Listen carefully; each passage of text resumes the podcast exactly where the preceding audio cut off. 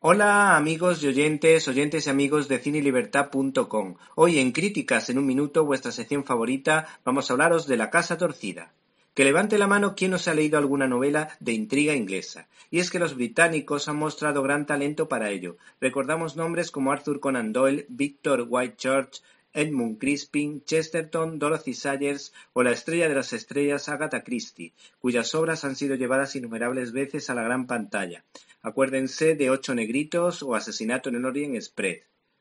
Esta mujer siempre nos hizo a todos rompernos la cabeza tratando de descubrir al criminal. La dirección ha corrido a cargo de Gilles Packet-Brenner, autor de La llave de Sara, que ha contado para esta cinta coral con la televisiva Stephanie Martini, la gran actriz Glenn Close o el actor Max Irons en el papel de detective Charles Hayward, un personaje no tan conocido como la señorita Marple o Hércules Poirot, en lo que a investigadores creados por la célebre escritora se refiere. El caso es que La Casa Torcida, editada en 1949, ha sido llevada por primera vez a la gran pantalla. Como dato curioso, era la preferida de Agatha Christie.